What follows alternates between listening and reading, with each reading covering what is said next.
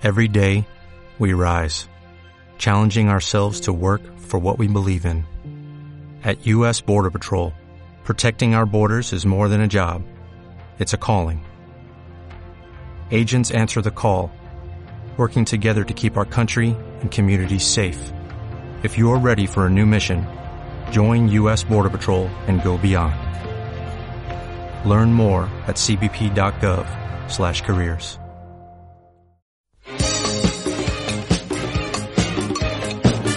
Aquí comienza Generación XY.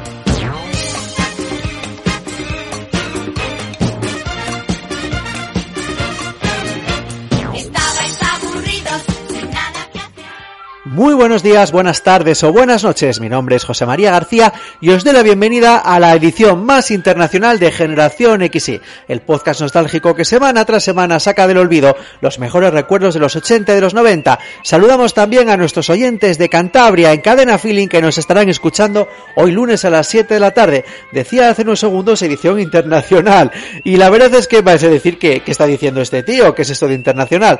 Pues es que por primera vez en la historia de Generación XY el programa de hoy se está grabando desde tres países, lo que estés oyendo, tres países. María Berzal y Orlando Montoro están en Madrid. Yo he grabado con ellos cuando estaba en Inglaterra y la primera parte del programa, la que vamos a escuchar ahora, la he grabado desde Oslo, donde estoy, en Oslo, Noruega, esta semana por trabajo. Pero oye, yo me voy por trabajo, pero no me olvido de mis oyentes. Y allá donde voy, siempre llevo conmigo mi equipo para estar en contacto con vosotros, para seguir trayéndoos semana tras semana los mejores recuerdos nostálgicos. La rueda no para y los recuerdos nostálgicos aquí están, puntuales a nuestra cita.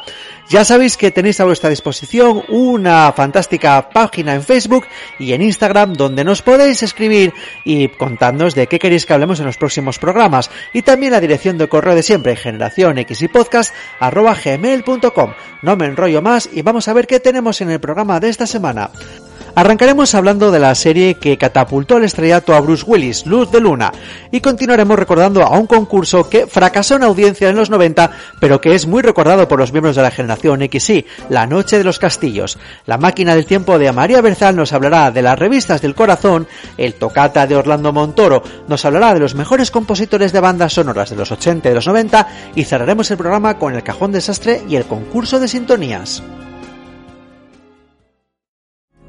Son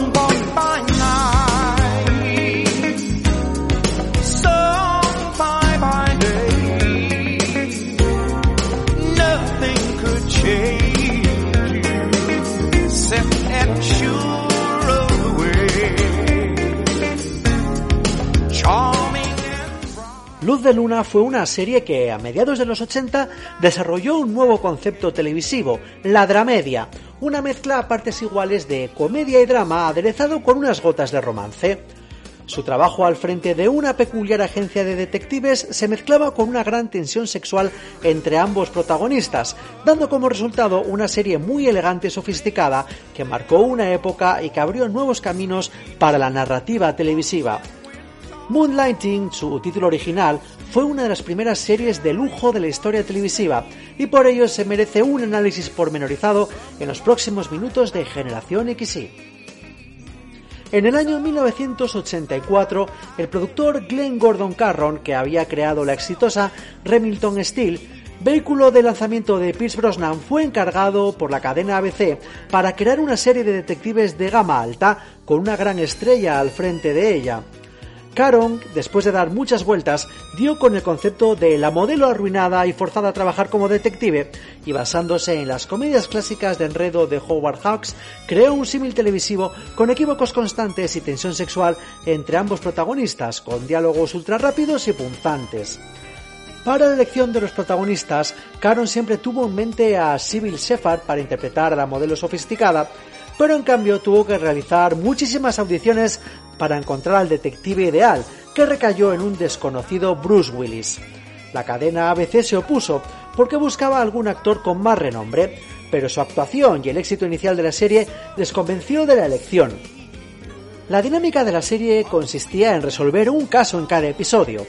Los casos no eran los habituales y tenían siempre elementos originales e incluso algo esperpénticos que los dos protagonistas debían resolver aportando sus conocimientos e intuiciones complementarias, pero siempre salpicado por numerosas escenas de guerra de sexos entre ambos.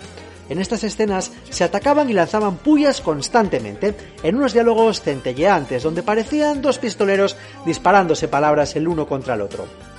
Los capítulos eran autoconclusivos y muchos de ellos tenían un final espectacular con persecuciones y capturas del malhechor de turno en clave de comedia.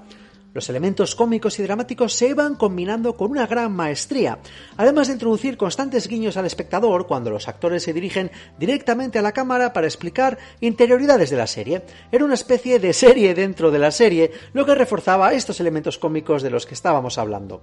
A medida que avanzaban los capítulos, la tensión sexual entre ambos protagonistas iba increciendo, hasta llegar a un punto donde los guionistas decidieron resolverla de una vez por todas, evolucionando la serie hacia una comedia romántica y creando lo que en el sector se ha denominado la maldición de luz de luna, esta maldición consiste en que una serie se hunde o pierde seguidores al emparejar a los dos protagonistas, después de varias temporadas de equívocos o tensión sexual entre ellas, como una clara señal de declive de la serie.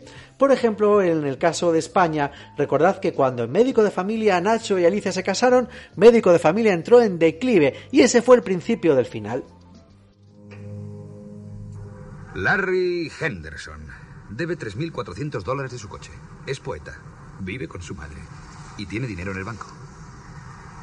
¿Cómo he dejado que me metas en esto? ¿Qué te preocupa? Este tío debe 3.400 dólares. La mitad de 3.400 dólares... 1.700 dólares. 1.700 dólares, eso es. ¿No te vendrían bien 1.700 dólares? Esa no es la cuestión. ¿Cuál es la cuestión? No conocemos la historia de este hombre. No sabemos si ha estado enfermo o si le han robado. Ni ha estado enfermo ni le han robado. En esta tarjeta no dice nada de enfermedades ni de robos. Está hasta el cuello. Se ha comprado un coche más caro de lo que puede permitirse. Tú no lo sabes. Claro que lo sé. Es un poeta. ¿Cuánto crees que gana un poeta? La poesía no es la carrera mejor pagada y tampoco hay mucha demanda de poesía en los grandes almacenes. La producción de la serie siempre fue un gravísimo problema, ya que su cuidada estética y gran cantidad de diálogos requería más días de filmación de los habituales, lo que provocaba grandes retrasos en finalizar los episodios. No podían filmar más de 16 o 18 por temporada, cuando lo habitual eran 22 o 24. Además, la relación entre los dos protagonistas en la vida real se fue deteriorando debido al éxito de Bruce Willis en La jungla de cristal, lo que le hizo subírsele los humos de forma excepcional y enemistarse continuamente con Sybil Shepard. Ella estaba además embarazada de gemelos, creando una gran tensión en el lugar de rodaje entre ellos, que lógicamente se traducía en más retrasos en la producción. Por ello, y para relajar las tensiones y conseguir producir más episodios, a partir de la cuarta temporada empezaron a desarrollarse más tramas para los actores secundarios de la serie, en especial para la secretaria de la agencia y otros detectives de la misma, con el objetivo de salvar los muebles a la producción. Así hubo diversos episodios en los que no aparecía ninguno de los dos protagonistas, hecho impensable al principio de la serie y que, como os podéis imaginar, aceleró su declive. Luz de Luna, en mi opinión, fue una serie excelente y de lo mejorcito que se ha visto nunca en la televisión. Su originalidad y calidad de producción perduran en nuestros días y es un ejemplo de la maravillosa televisión que se realizaba antes de la erupción de las redes sociales, que magnifican cualquier nueva serie, olvidándonos revisar aquellos grandes clásicos como Luz de Luna que tenemos en la hemeroteca. La química entre los dos personajes era incuestionable y nos hacía estar pegados a la pantalla, atentos a cualquier réplica o contrarréplica entre ellos, como siempre estas réplicas a una velocidad solo vista en las chicas Gilmore. Sus declaraciones a cámara, fuera de contexto de la serie, eran elementos brillantes que acentuaban la, que acentuaban la originalidad y el buen hacer de los guionistas de una serie que en sus tres primeras temporadas se puede colocar en el escalafón más alto del Olimpo televisivo después de todo el trabajo que nos hemos tomado. Addison, si ese hombre es un espía soviético, no debemos mezclarnos. Es trabajo para el gobierno. ¿El gobierno? ¿Eh? ¿No tiene suficiente el gobierno para preocuparse además de los rusos? Es típico, nadie quiere moverse, se lo cargan todo al gobierno. No estamos equipados ni entrenados. Quiero enseñarte algo. ¿Qué es eso? ¿Qué es eso? ¿Qué es eso? ¿Es un pan de molde? No, es un revólver serio para un asunto serio. Nuestro asunto, tú y yo vamos a resolver esto solitos. ¿Esto, esto qué es? Esto no sé qué es. Te lo tengo que deletrear, es un pasaporte ruso, un mensaje secreto. ¿Qué mensaje? Este mensaje. ¿Y cómo sabes que no es una lista de la compra rusa? Porque en Rusia no hacen la compra. En Rusia hace mucho frío. No hay Disneylandia, no hay Gucci, no hay béisbol, solo ballet y ruleta. Estoy decidida. No quiero mezclarme con espías, ni con rusos, ni con armas. Nada de cobrar facturas, nada de ser agentes secretos. Lo que necesitamos es un cliente. Cliente tenemos uno. Uno de verdad en el despacho del señor Addison. Un cliente. Uno de verdad en esta oficina. ¿Bromea? No, está esperando jugando al billar. Oh, muy bien. Era cuestión de tiempo. Supongo.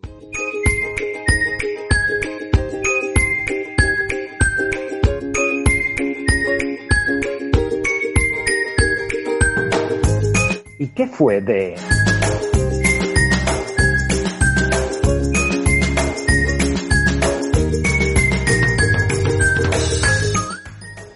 Y en el que fue de arrancamos hablando de Sybil Shepard, la protagonista de Luz de Luna que siempre tuvo en mente Glenn Gordon, actriz nacida en Memphis en 1950 y que fue una famosa modelo en su juventud y que empezó una fulgurante carrera cinematográfica con películas como La última película, Los rompecorazones o Taxi Driver. A partir de aquí su carrera sufrió un parón para dar a luz a su primer hijo, de la que volvió para pasarse a hacer papeles de televisión hasta llegar al de Maddie Hayes en Luz de Luna. Shepard está majestuosa en un papel hecho a su medida, aportando belleza, clase y glamour a un personaje que tiene que volver a rehacer su vida, pero sin perder ni un ápice de su sofisticación anterior y sobre todo llegando a un público con el que la modelo arruinada se convierte en detective. Shepard ha tenido una sólida carrera posterior con su propia serie, Civil, un relativo éxito durante cuatro años y multitud de apariciones en muchísimas series, aunque a diferencia de su compañero siempre será recordada principalmente por esta serie, por Luz de Luna. Por su parte, Bruce Willis era un completo desconocido antes de aparecer en esta serie. Su único papel hasta aquel momento fue una breve aparición en un capítulo de corrupción en Miami, hasta que Caron apostó todo con él para darle el papel protagonista de Luz de Luna. Durante el rodaje de la serie fue elegido para encarnar a Joe McClane, el protagonista de La Jungla de Cristal, que lo propulsó al megaestrellato cinematográfico, donde ha encarnado al mismo personaje en toda la saga, además de grandes éxitos de taquilla como 12 monos, Pulp Fiction, Armagedón y un sinfín de películas que lo han convertido en uno de los actores más famosos de Hollywood. Su vida privada fue también muy publicitada, en especial su boda con Demi Moore, que aprovechando su relación apareció como estrella invitada en la serie. A un nivel mucho más inferior teníamos a la secretaria de la firma de detectives, Agnes Di Pesto, que por un tema cacofónico en nuestro país se le cambió el nombre por Agnes Topisto, que estaba interpretada por Alice Beasley. Su papel de secretaria soñadora y romántica era muy reducido y al principio de la serie era responder únicamente al teléfono con frases ocurrentes a los posibles clientes publicitando la agencia. Con el paso de los años y los problemas que hemos contado antes en la producción, su papel fue ganando importancia, más de la que debería, la verdad. Beasley cumplía en un papel muy esquemático y con pocos matices, y su carrera posterior ha sido prácticamente invisible. En el transcurso de la tercera temporada, los guionistas introdujeron a un nuevo detective, Herb Viola, para expandir un poco más las tramas y darle un objetivo amoroso a la secretaria de la agencia. El actor Curtis Armstrong, un veterano de diversas comedias juveniles, fue el encargado de darle vida al papel, y la verdad es que lo hizo más que correctamente. Armstrong es un buen actor e hizo una buena composición del socarrón y atribulado detective Viola, aunque el sucedáneo de su relación con Agnes no le llegaba ni a la suela del zapato a la relación que tenían los dos protagonistas principales. Armstrong ha seguido trabajando en multitud de papeles y seguro que su cara os suena en alguna que otra serie. La bollante carrera cinematográfica de Bruce Willis y la reciente maternidad de gemelos de Sybil Shepard, unido a su creciente enemistad personal, hizo que ambos actores tuvieran ganas de irse de la serie para proseguir con nuevos proyectos personales y profesionales. Glenn Caron se marchó al final de la tercera temporada, harto del divismo de ambas estrellas, y sus sucesores no pudieron remontar el vuelo, lo que hizo decidir a la cadena ABC al inicio de la quinta temporada finalizar la serie con 13 episodios y así dejar volar a sus descontentos protagonistas. El episodio final de Luz de Luna fue un más que digno colofón a la serie, en uno de esos capítulos donde la ficción se mezcla con la realidad. Un ejecutivo de la ABC se personaba en el rodaje para anunciarles la cancelación y los operarios empezaban a retirar todos los decorados ante la mirada estupefacta de los actores que se resistían a creerlo. La, la serie finaliza con una selección de los mejores momentos de la serie, que a mí me dejó más que satisfecho, la verdad, y siempre lo he considerado uno de los finales más correctos de la televisión. Y vamos a darnos una vuelta por los escaparates de la publicidad nostálgica antes de continuar con Generación XY. Yo soy Flick. Yo soy Flack. Somos dos en un reloj. Y mirándonos tú podrás decir si ha llegado ya la hora de dormir.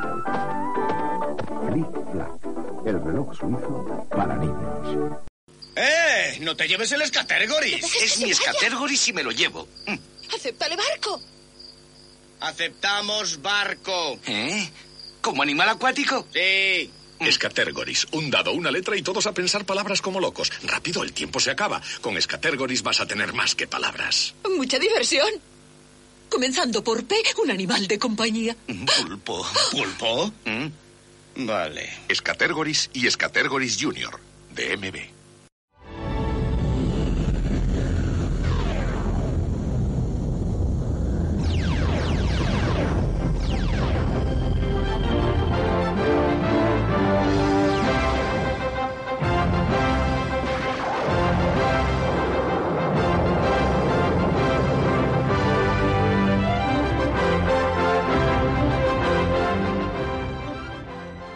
Hay programas que son un fracaso en expectativa de audiencias, pero que sin embargo trascendieron al recuerdo como un éxito inolvidable.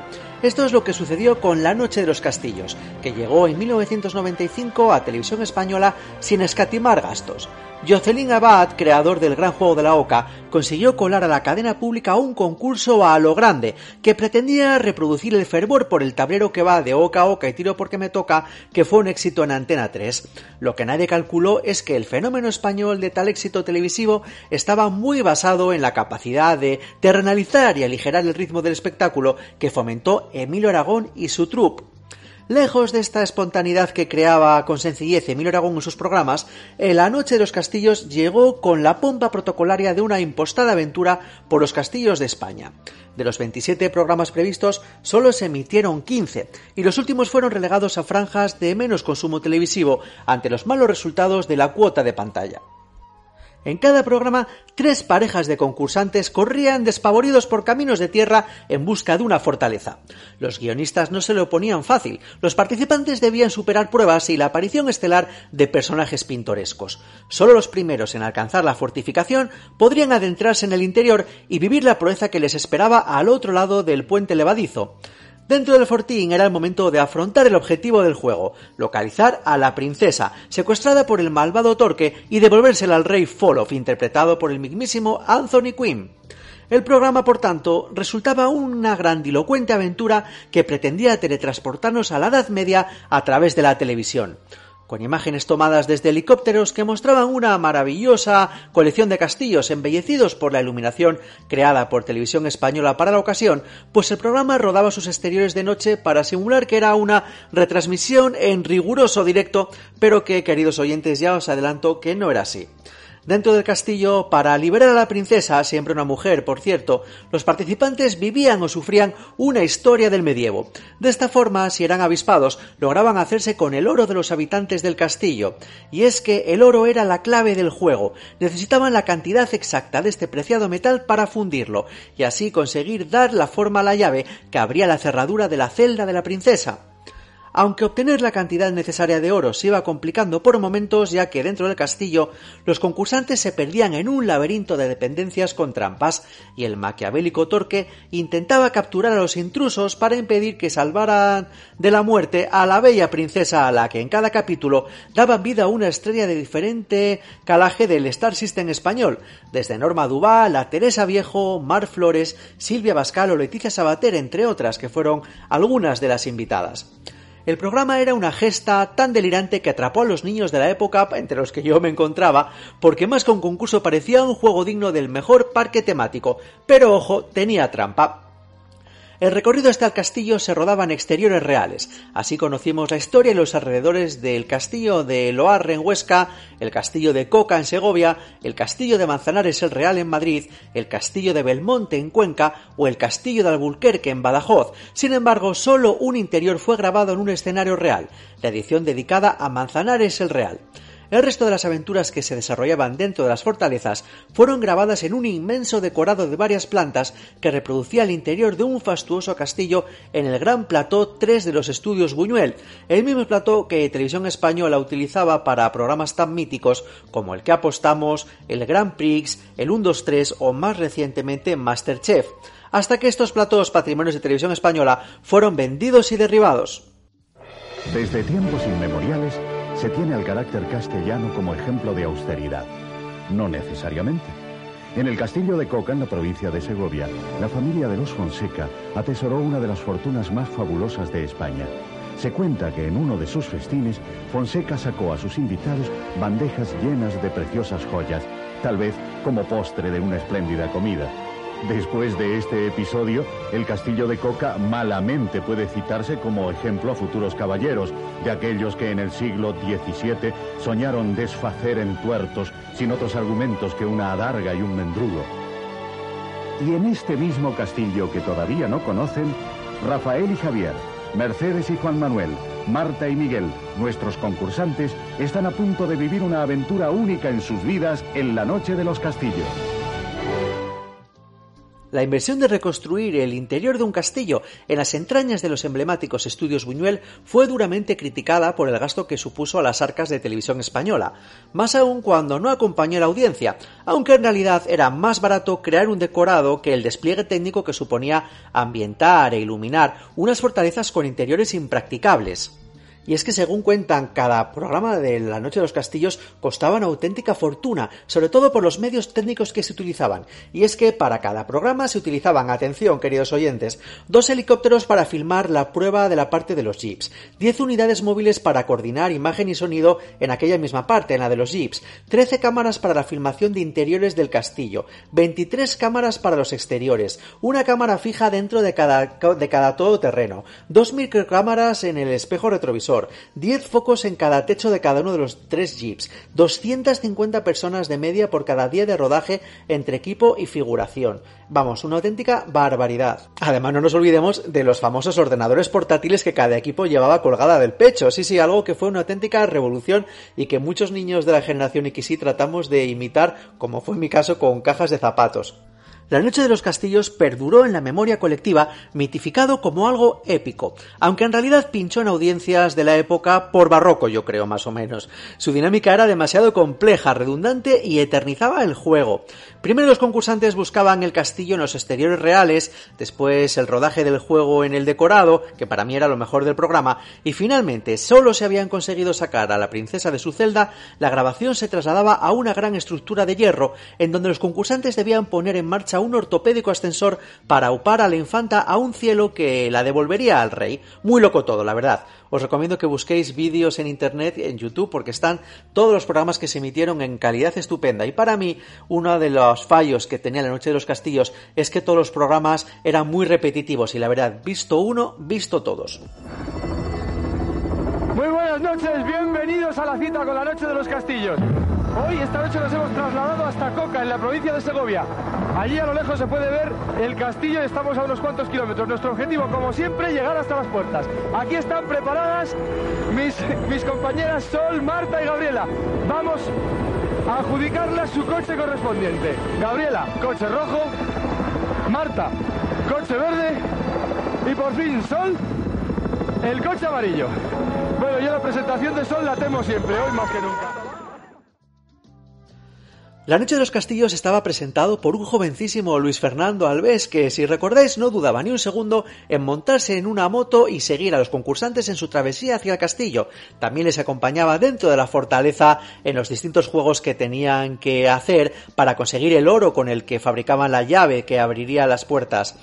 A Luis Fernando Alves le acompañaban tres ayudantes, una asignada a cada uno de los tres equipos participantes, que siempre era la misma zafata la que acompañaba al mismo color. Y así teníamos a Solabaz asignada al equipo amarillo, Gabriela Ventura al equipo rojo y Marta de Pablo al equipo verde.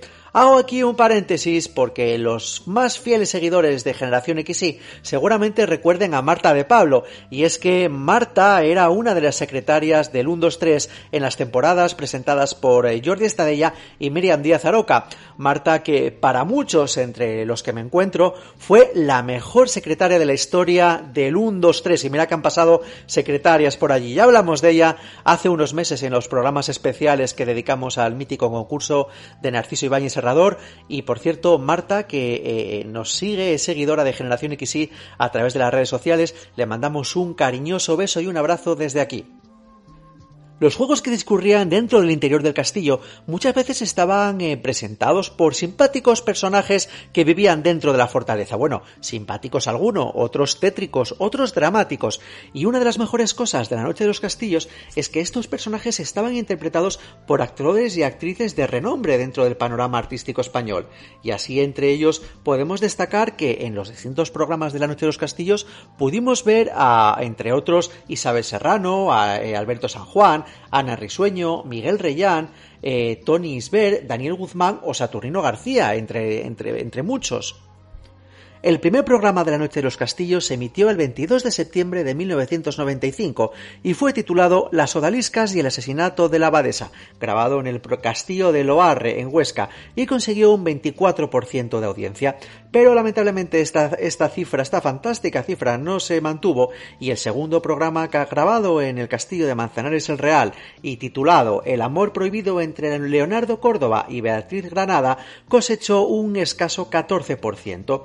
Esto hizo que Televisión Española moviera su programación y cambiara de los viernes a los sábados la emisión de la Noche de los Castillos, para luchar contra el mítico Moros y Cristianos de Telecinco. Después del programa titulado El cuervo y la injusta ley de los almendras, La Noche de los Castillos dejó de emitirse en prime time y los programas restantes fueron emitidos los domingos por la mañana en sustitución de las reposiciones de los mismos. El último programa de La Noche de los Castillos emitido fue La Noche de los Muertos Vivientes, emitido en enero de 1996. Desde aquel momento el programa solo emitió reposiciones hasta junio de aquel mismo año, para no volver a emitirse nunca más en televisión. ¿Ya qué hacemos ahora? ¿No A ver. un lado, no? ¿Dónde queréis ir? ¡Ay, Mensaje. mensaje del rey!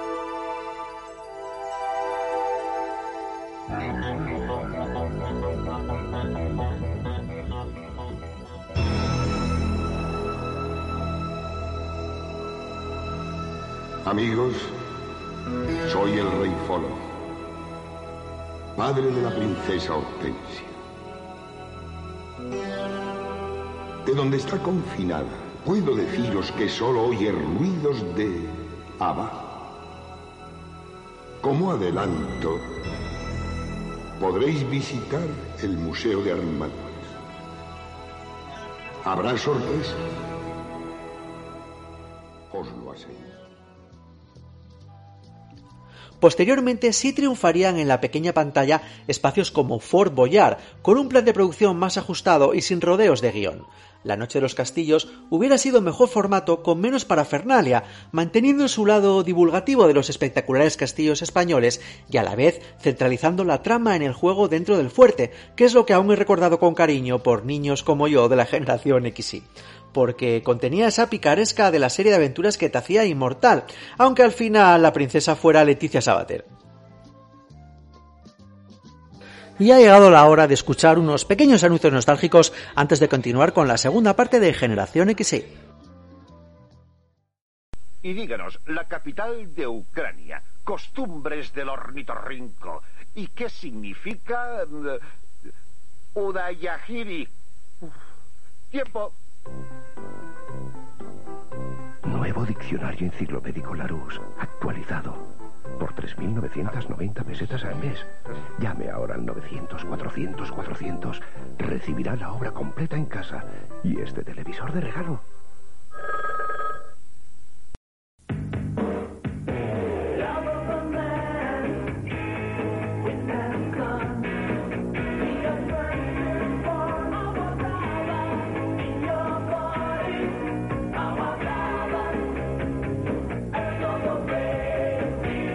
Brava, una brava aventura.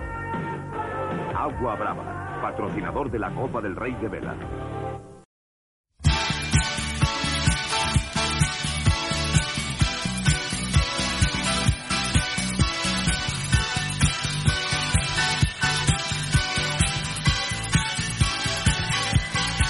La máquina del tiempo con María Berzal. bajo tu y ha llegado la hora de vuestra sección favorita de los recuerdos nostálgicos, la máquina del tiempo con María Berzal. Hola María. Hola, ¿qué tal? ¿Cómo estás? Pues mira, pues, eh, pues un poco atacado. Ya te he comentado que, mañana me voy para Oslo y tengo un montón de cosas por hacer. en fin, oye, con esto de, que la pandemia parece que se va acabando, pues las vidas vuelven poco a poco a la normalidad. Y... Ay, con lo gusto que estaba yo confinada, la verdad. Pero bueno, todo sea por la humanidad. Yo estaba muy a gusto confinada, pero todo sea por la humanidad. Bueno, María, no digas eso. bueno, bueno, oye, cada uno ha tenido su experiencia. Yo, pues he de decir que ha sido pues muy gratificante. Eh, siento decirlo así porque habrá personas que nos escuchen que lo hayan pasado mal, pero yo he tenido la fortuna de, no pasarlo mal, incluso de disfrutarlo, que le vamos a hacer. Mm, pero bueno, me, eh, me, hago cargo del dolor y del sufrimiento de muchas personas y por supuesto no quiero volver a lo mismo que, hemos vivido. no, claro, o sea, entiendo perfectamente lo que dices, o sea, dejando al margen lo dramático de lo que hemos vivido, oye, es una suerte que gente como tú, mira, también eh, Orlando lo, me lo comentaba en una ocasión, que para él el COVID, el confinamiento no había sido tan malo como, como para otras personas y se alegraba por eso, ¿no? Entonces, oye, está bien que hayáis tenido esa suerte de, pasar estos meses de la, mejor manera en ese Sentido, en ese sentido, muy, muy afortunado. Pero bueno. Vamos a echar la vista atrás. No hemos podido, por ejemplo, te iba a decir, para hacer un giro así... Dramático de los acontecimientos. Dramático, no muy arriesgado. No hemos podido ir a las peluquerías en esa temporada y disfrutar de esas revistas que tanto nos gusta hacer en las peluquerías. Bueno, esas revistas de las que de las que muchos disfrutamos y otros siguen renegando y aseguran que no son consumidores, pero que no han dejado de crecer a lo largo de la historia. Ya sabes de qué hablo. Claro, las revistas del corazón. Exactamente. ¿Y conoces eh, o sabes dónde está el origen de estas revistas, José? Ni idea, en el nacimiento de Mariñas. No, no, no es mucho anterior, por favor. En una sección de los periódicos que se llamaba La Crónica de Sociedad o Ecos de Sociedad, donde se hablaba de los matrimonios, de los divorcios, de los nacimientos o de las necrológicas, pero también de otros acontecimientos sociales, siempre de las capas más altas de la sociedad, o de celebridades, pues por ejemplo, yo que sé, de enfermedades, de sus vacaciones, de las fiestas que daban, un poco todo eso. Claro, la idea veo que era informar sobre cuestiones, digamos, no de carácter oficial, ¿no? Es decir, cosas más oficiosas que oficiales. Algo así, el tono no dejaba de ser periodístico y por tono me refiero a que era riguroso, aunque también eh, ha cultivado el sensacionalismo. En un primer momento, te estoy hablando de esos ecos de sociedad que nacieron a mediados del siglo XIX, los periodistas que cultivaban este género pues tenían que usar un seudónimo porque contaban tantos cotilleos y provocaban tanta expectación que debían protegerse. Bueno, como tiene que hacer alguno hoy en día incluso. ¿Has visto los Bridgerton? Sí, sí, lo he visto. Pues en los Bridgerton se ve muy claramente ese seudónimo de la persona que escribe Los Ecos de Sociedad, que no vamos a desvelar por si alguna de las personas no lo ha visto. No lo ha visto. Pues Pero ahí se ve esa historia del seudónimo por contar un poco pues, los cotilleos de las altas capas de la sociedad. Oye, pero yo creo que los ecos de sociedad de los que hablas hasta hoy, la cosa ha evolucionado mucho, ¿no? El siglo XX vio cómo esos ecos de sociedad se transformaron en prensa del corazón, pero más que el género en sí o los periodistas, creo que lo que ha involucionado, José, han sido los personajes protagonistas cada vez, digamos, son personajes con menos méritos para ocupar las páginas de una revista. Sin embargo, pues entretienen y cumplen su misión. Oye, pero ¿cuándo aparecen las revistas del corazón eh, especializadas, específicas en España? Pues en plena posguerra. Semana Yola, por ejemplo, nacieron en la década de los 40, 10 minutos en los 50. Lecturas, por ejemplo, es del año 21. Se llamaba Hogar y Moda y ofrecía contenido literario y cinematográfico, no creas. No empezó con el corazón hasta los años 50. Y luego ya pues llegaron otras como Pronto en los primeros 70, Sorpresa y que me dices que ya son de los 90, o Cuore, que es la última que nació en el año 2006. Y el otro día hablabas de la Garbo, ¿no? Sí, la Garbo nació en el 53 y estuvo en los kioscos hasta el año 87, fíjate, así me acuerdo yo.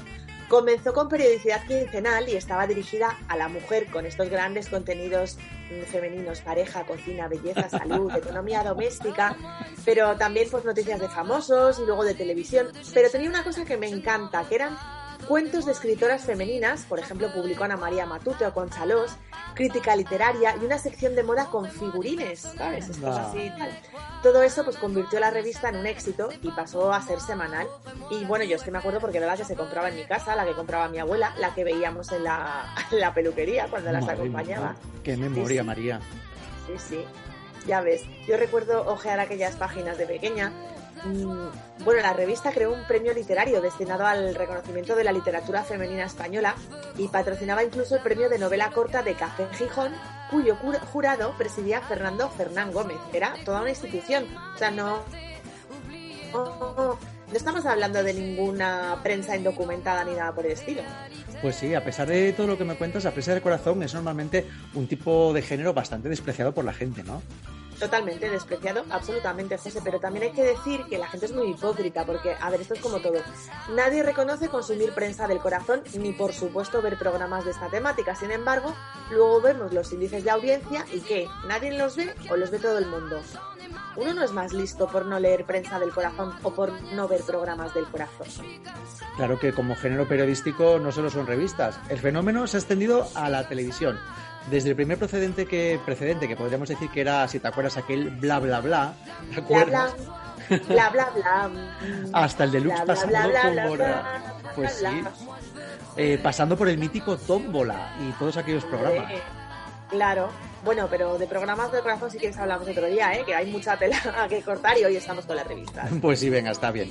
Los que denostan la presa del corazón de- deberían darse un pasito por las portadas de los 80, ¿eh? porque madre mía, qué titulares más salvajes encontramos. Nada que ver con los que podremos encontrar ahora. Desde luego, si ahora creen que son salvajes, debían darse una vuelta, como tú dices, por el pasado. Por ejemplo, hoy nadie escribiría ni en una portada, ni en un titular, ni en un cuerpo de una noticia, ni en nada, fulanito de tal violado o menganita de cual drogadicta. Y eso se pudo leer, por ejemplo, en la portada de la revista Pronto. Pero con nombre y apellido. Sí, sí, con un nombre de cantante y un nombre de una actriz tal cual te lo estoy contando. Me imagino que puedes- irían a los tribunales, pero vaya, hoy en día nadie lo escribiría. No puedes dar ni tan siquiera la primera letra.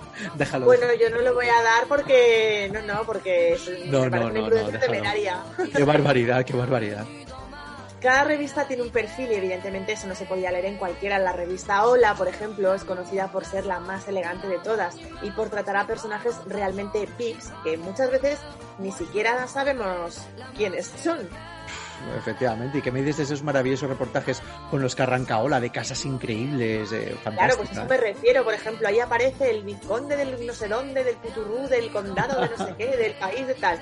Pues tú no sabes quién es, pero te, te enseña una casa eh, de locura y una, y una vida de, de- de- de ensueño con la que todos hemos soñado alguna vez, ¿no? Hola respeta lo más, digamos, rancio de la sociedad, pues los condes, las duquesas, los marqueses, y venga el glamour y más glamour. Sí. Y bueno, pues eh, quizá mm, Hola puede parecer la más atractiva, pero he de decirte que la más leída en la actualidad es la revista Pronto, que tiene más de dos millones y medio de, de lectores semanales. Tócate, para que luego digan que no lo lee nadie. Claro, eh, mira, por ejemplo, en este país, José, hemos visto a un presidente del gobierno alardeando de que leía el marca y con este periódico deportivo todo el día debajo del brazo, y yo todavía estoy por ver a un político, por ejemplo, que haga lo mismo con alguna de estas revistas, que no pasa nada por leer prensa del corazón. La primera misión de la prensa del corazón es hacernos soñar, y eso es algo mm, muy lícito y, muy de agradecer en los tiempos que corren. Yo se lo estoy viendo. María Berzal, presidenta del gobierno en 2024. Oye, cuéntame, ¿cuál fue el primer acontecimiento que contó la prensa rosa, María? Pues mira, en los 60, eh, la boda de Fabiola de Mora y Balduino de Bélgica. ¿Te acuerdas de Fabiola, la hermana de Jaime de Mora y Aragón? Que igual de él te acuerdas más. Eh, Fabiola era pues una mujer española que se hacía con el trono de un reino extranjero y ninguna de las cabeceras que se publicaban en aquella época pues escatimó en gastos para informar de todos los detalles, claro. Y supongo que las bodas han sido los grandes eventos de la prensa del corazón. Hombre, bodas, bautizos y comuniones y aquí nos faltarían también un poco los entierros. Eh, en marzo del 72, por ejemplo, todos los focos fueron a la persona de Carmen Martínez Bordiú, la nieta del dictador, que unía, que se unía en santo matrimonio con Alfonso de Borbón ante la atenta mirada de toda la jet franquista. Aquella unión que pudo ser clave para el régimen fracasó en todos los sentidos, pero dinamizó la prensa rosa. Y Carmen, la nietísima, pues desde entonces ha formado parte de ese grupo de personajes habituales en la prensa rosa, aunque ahora hace un par de años o tres que se ha retirado un poco. Sí, está en Portugal con un chulazo increíble surfero. Bueno, eh, si, la boda, si la boda de Fabiola fue un hito en, los 60 y la de Carmen en los 70, imagino que en los 80 la más destacada fue la de Isabel Pantoja y Paquirri, ¿no? Totalmente, era el cuento de hadas por excelencia. Ten en cuenta que en los grandes reportajes de las revistas lo que nos hacen, como te decía antes, es soñar. Nacieron para eso, para, para evadirnos para evadir a la gente del mundo gris de la posguerra. Ahora de alguna forma siguen promoviendo ese ascenso social del que mucha gente que mucha gente persigue, ¿no? El, más claro ejemplo de esto es por supuesto Belén Esteban. Aunque con el cambio de los personajes que hemos vivido en los últimos años, pues esto también ha cambiado un poco, vaya ahora casi promueven que si no haces nada también puedes tener pasta. Sí, claro, un poco. Sobre todo, bueno, algunos personajes es lo que venden, es la verdad, pero sobre todo lo que vende y alimenta es el mito del amor romántico, podríamos decir. ¿Cuáles son los tres eventos que hemos destacado en los 60, 70 y 80? Pues tres bodas. Pero claro, además de eso, claro, pero además de eso, la prensa rosa también cumple una función de servicio público, ¿no? Porque siguen incluyendo eh, consejos domésticos, recetas de cocina, consultas de salud. Claro, y bueno, no debemos olvidar tampoco, José, que muchas de las noticias más cliqueadas en la actualidad en los medios digitales, digamos convencionales, son noticias relacionadas con el universo rosa. Así que no es de extrañar que todas las cabeceras serias pues incluye, es que me, da como cosa decir serias porque parece que las otras no lo son. No. Eh, las cabeceras, digamos, de información política generalista. O, económica, generalista, pues todas ellas incluyen secciones o portales incluso especializados en, prensa rosa o prensa del corazón. Bueno, y si me permites el, apunto, el apunte María, programas de radio, el programa de la mañana de Federico Jiménez Los Santos, que se tiene por un periodista serio, la sección más exitosa de su programa es la Crónica Rosa.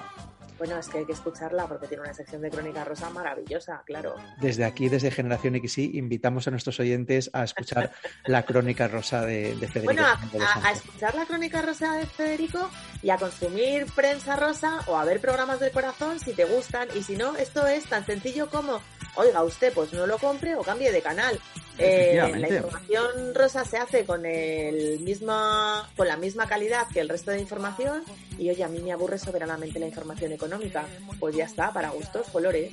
Pues sí, evidentemente. Y uno no tiene una visión completa de la actualidad de un país si no conoce la situación en cada momento del volcán de La Palma y de la familia Pantoja. Bravo, José. Oye, cuéntanos, María, ¿de qué vamos a hablar la semana que viene? Pues la semana que viene nos vamos a dar una vuelta por las discotecas de los 80 uh. y los 90. Incluso nos vamos a acercar un poquito a la ruta del bacalao, ¿te parece? Hola, cómo mola. Pues nada, eh, nos ponemos... Eh... Exacto. ¿Quién soy? Bueno, bueno, bueno, bueno, qué temazo, qué temazo. Pues aquí estaremos.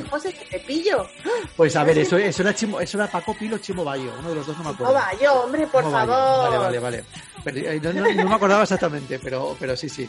Pues nada, María, aquí estaremos la semana que viene hablando de discotecas y ruta del bacalao. Beso.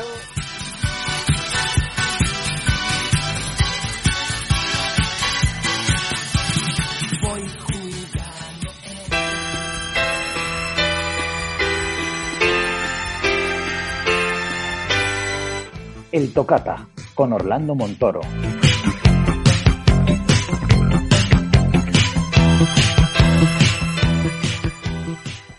Y ha llegado la hora de los minutos musicales en Generación XY y eso siempre nos obliga a saludar a Orlando Montoro. Hola Orlando. Hola José. ¿Qué tal la semana? Muy bien, muy contento. Ajá, ¿has tenido la ocasión de leer alguna revista del corazón esta semana? ocasión me imagino que he tenido, pero vamos, leer no he leído ninguna. Me da a mí que tú no eres, no eras muy de, no eres muy de la prensa del colorín, ¿no? Mm, no, la verdad es que no. No te pega, ni, ni, ni cuando eras hacer que de leer.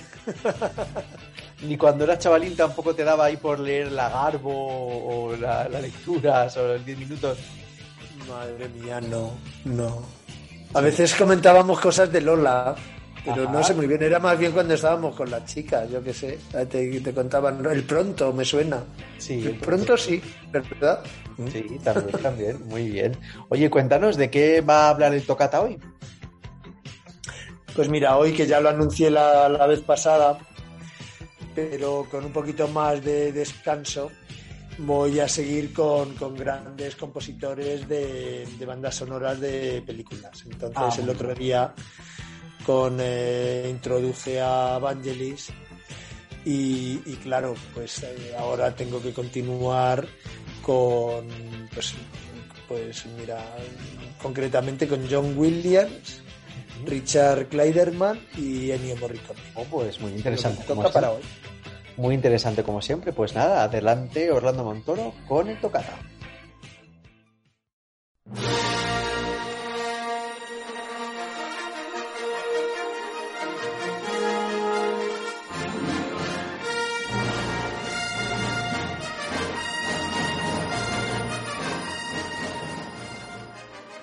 Continuando con grandes compositores de bandas sonoras en los 80 y 90, una de las razones fundamentales por las que el genio de Vangelis ha llegado hasta nosotros en nuestra época XY, este tocata se lo dedicamos a otros tres grandes de este género que seguro nos traerán buenos recuerdos también a todos. John Williams, Ennio Morricone y Michael Mann.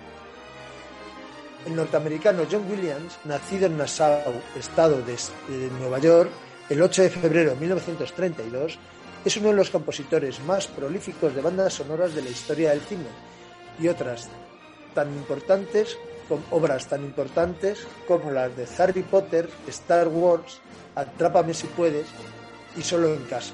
Hasta un total de más de 100 composiciones musicales para el cine, aparte de su trabajo para diversos Juegos Olímpicos, numerosas series de televisión, noticieros y sus propias composiciones de estudio. Ha sido director principal de la orquesta Boston Pops, donde inició la serie de conciertos anuales Pops on the Heights, Pops en las alturas, en el Boston College, siguiendo la tradición de esta orquesta de llevar la música clásica al público en general, y dirige anualmente a la Filarmónica de Los Ángeles para los conciertos en el Hollywood Bowl. Su padre fue un percusionista de jazz que tocó con el legendario quinteto Quintet de Raymond Scott, compositor neoyorquino, músico experimental, pianista, ingeniero de sonido e inventor de instrumentos musicales electrónicos. A los siete años comenzó sus estudios de piano, que combinó a partir de los 10 con el trombón y posteriormente con la trompeta y el clarinete.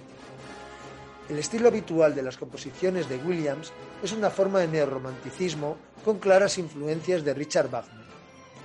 Su primer Oscar lo ganó en 1971 por El violinista en el tejado, mejor música adaptada. Y cuatro años después por Tiburón, segunda película de Steven Spielberg que seguro hemos visto todos, aunque sea en alguna de sus múltiples reestrenos. Con Tiburón ganó también sus, sus primeros premios BAFTA, Globo de Oro y Grammy. Su tercer Oscar lo obtiene con la banda sonora de Star Wars de George Lucas, amigo y colega de Spielberg, como todos sabemos. Williams empleó a la Orquesta Sinfónica de Londres al modo de Max Steiner. La banda sonora vendió más de 4 millones de copias, haciéndolo uno de los álbumes no pop más exitosos en la historia de la grabación y la banda sonora eh, sinfónica más vendida de la historia. En él, al estilo de los románticos como Wagner, recurre al uso del leitmotiv o identificación de elementos de la obra con pasajes concretos musicales, como el de la princesa Leila y el de la fuerza.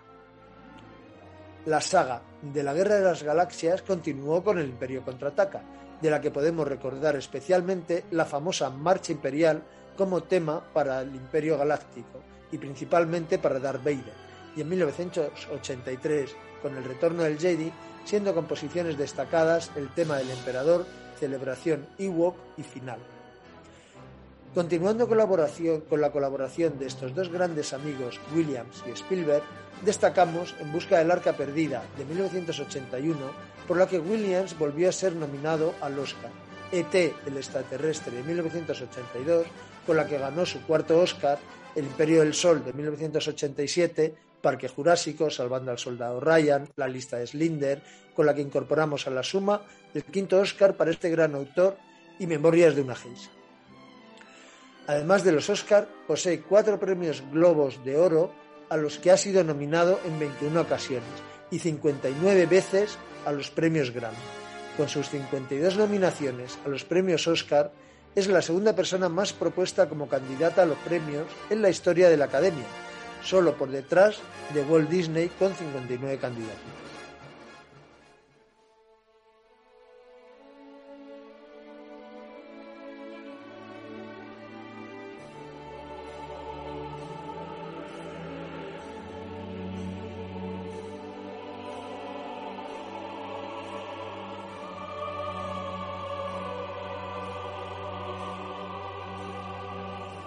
Y con esto pasamos a Ennio Morricone.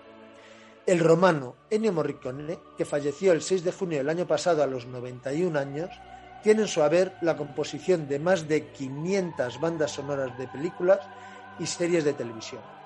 Recibió un Oscar honorífico en 2006 y ganó el Oscar a la mejor banda sonora en 2016 por la cinta The Hateful Eight, con un total de nueve nominaciones. En 2020 le fue otorgado el premio Princesa de Asturias de las Artes, compartido con el también compositor John Williams. Ha recibido además dos premios Grammy, habiendo sido nominado tres veces más tres Globos de Oro, en un total de nueve nominaciones, cinco BAFTA y el premio Música Polar en 2010, considerado este último como el Nobel de la Música, entre otros mm, diversos premios. Comenzó a tocar la trompeta cuando era niño y a los seis años ya había compuesto su primera obra. Entre sus primeras obras más reconocidas tenemos la música de Por un puñado de dólares de 1964, La muerte tenía un precio de 1965, El bueno, el feo y el malo de 1966. Se puede decir que la creación del sonido del spaghetti western es exclusiva suya. En 1984, Morricone compuso la música de Eras una vez en América, considerada entre las mejores bandas sonoras de la historia del cine, y que podría haber sido Oscar de no haber sido descalificada por no haber sido incluido su nombre entre los créditos de la película. También son suyas la música de La Misión de 1986, Los Intocables de Elliot Ness de 1987 y Cinema Paradiso de 1988. Con motivo del bicentenario de la restauración de la Compañía de Jesús, en 2015 estrena el 10 de junio en la iglesia del Jesús una misa de su propia creación en honor del jesuita y actual Papa Francisco. En 2006 ya había compuesto para otro Papa, Juan Pablo II, en este caso las bandas sonoras de dos películas sobre su vida.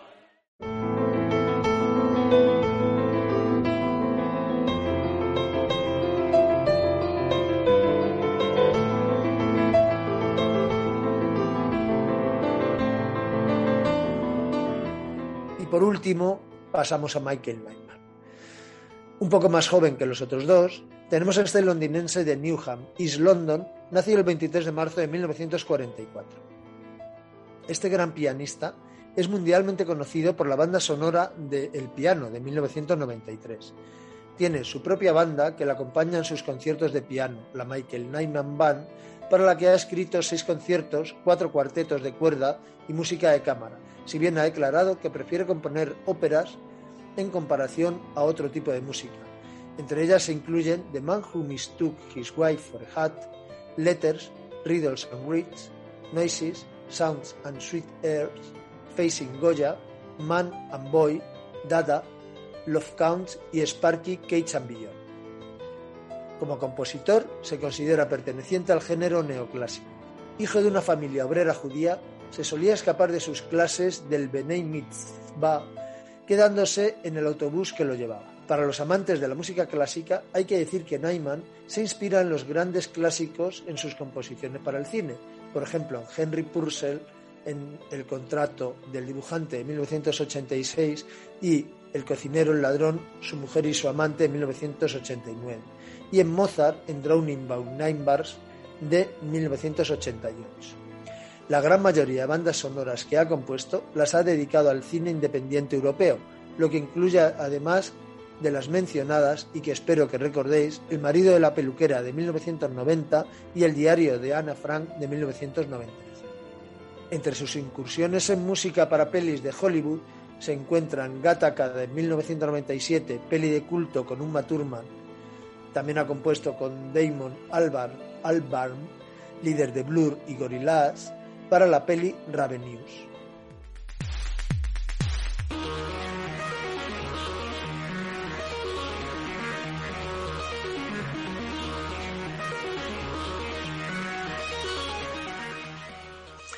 Por último, y provenientes de un contexto musical totalmente distinto, para los que no la conozcan todavía, me gustaría recomendar la escucha de la banda sonora de Daft Punk, dúo francés de música electrónica dance para Tron Legacy de 2010 y continuación de Tron de 1982 del director Steven Lisberger.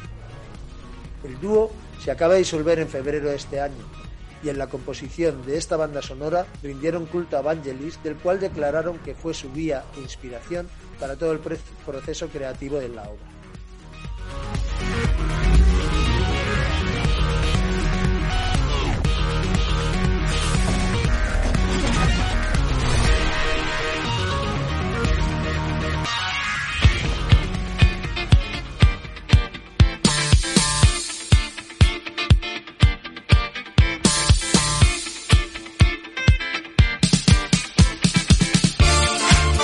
El cajón desastre.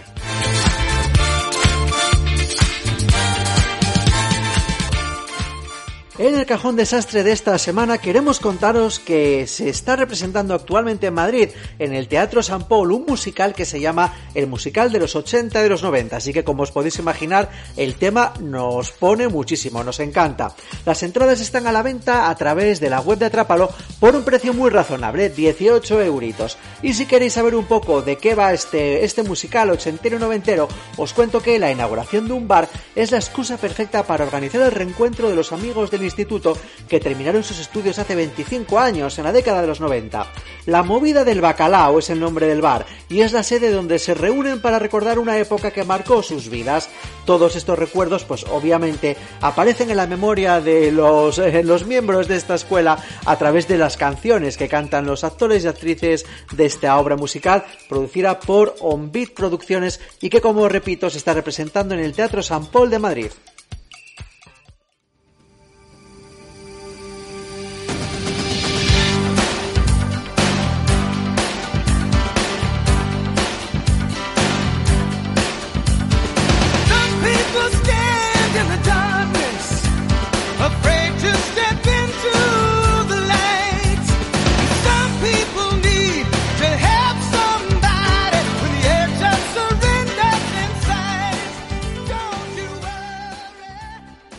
Y ha llegado la hora de lo que estabais esperando, el concurso de sintonías, que claro, esta semana estaba bastante fácil y hemos batido el récord de aciertos, 100% de aciertos y más participantes que nunca en esta Champions League de las sintonías que os estamos presentando cada semana aquí en el Cajón Desastre. Efectivamente, la música de fondo que estamos escuchando se corresponde con la mítica serie de David Hasselhoff, Los Vigilantes de la Playa, de la que dentro de unas semanas hablaremos aquí en Generación XY. Y antes de proponeros una nueva sintonía, os recuerdo que si queréis participar en la Champions League de las sintonías de Generación XY, tenéis que enviarnos vuestras respuestas al correo electrónico generacionxypodcast.gmail.com o a través de mensajes privados en nuestros perfiles de Facebook o Instagram. Me voy a callar la boca, bajo la música y esta es la sintonía que os proponemos esta semana.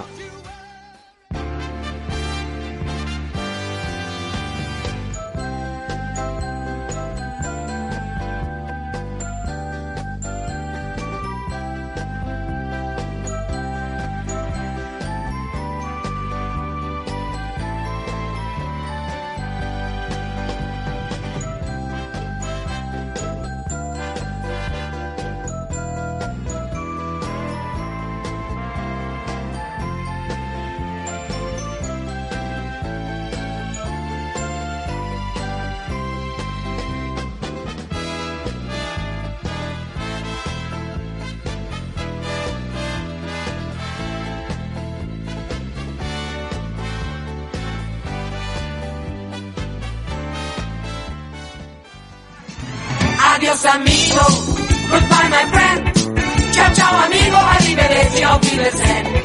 Adiós amigo, goodbye my friend. Sigue a la banda que Y hasta aquí la hora de la nostalgia de Generación XY en esta semana. Esperamos de verdad que lo hayáis disfrutado tanto como nosotros cuando lo estábamos preparando, porque de verdad, queridos oyentes, es un gustazo repasar los mejores contenidos de los 80 y los 90 para preparar este ratito que María, Orlando y yo pasamos con vosotros cada semana. No os hacéis una idea de lo que disfrutamos cuando lo estamos preparando. Así que cuando termine este minutito, esta canción de Rafael Acarra, nos ponemos en marcha para preparar el programa de la semana que viene. Y mientras tanto, no nos queda más que desearos de todo corazón que seáis felices, que carguéis las pilas, que nos recomendéis a vuestros amigos y que estéis aquí y la semana que viene con nosotros en Generación XY, vuestro podcast Nostalgia. Hasta pronto, amigos. Cuando la banda.